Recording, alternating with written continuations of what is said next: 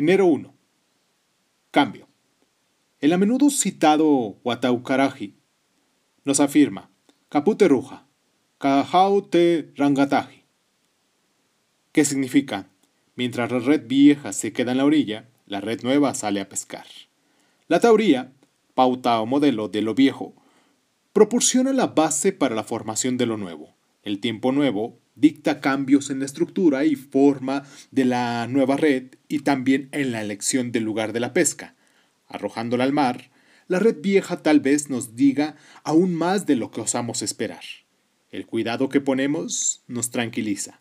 El ejercicio de la pesca es lo que ahora reclama nuestra atención y hay que ejecutarlo con el mismo espíritu con el que se preparó y confeccionó la red vieja.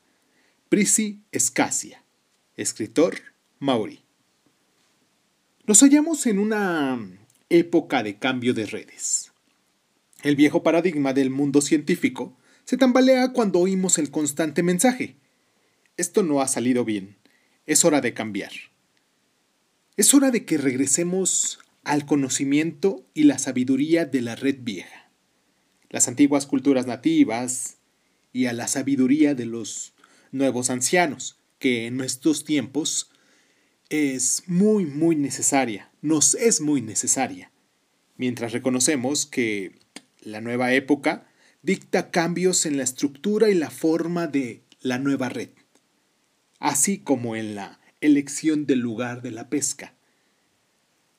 A medida que vayamos estando más dispuestos a arrojar la vieja al mar, hemos de procurar reconocer que en un momento de cambio requiere que estemos presentes, que aprendamos de nuestro pasado, que no nos aferremos a algo conocido que no funciona.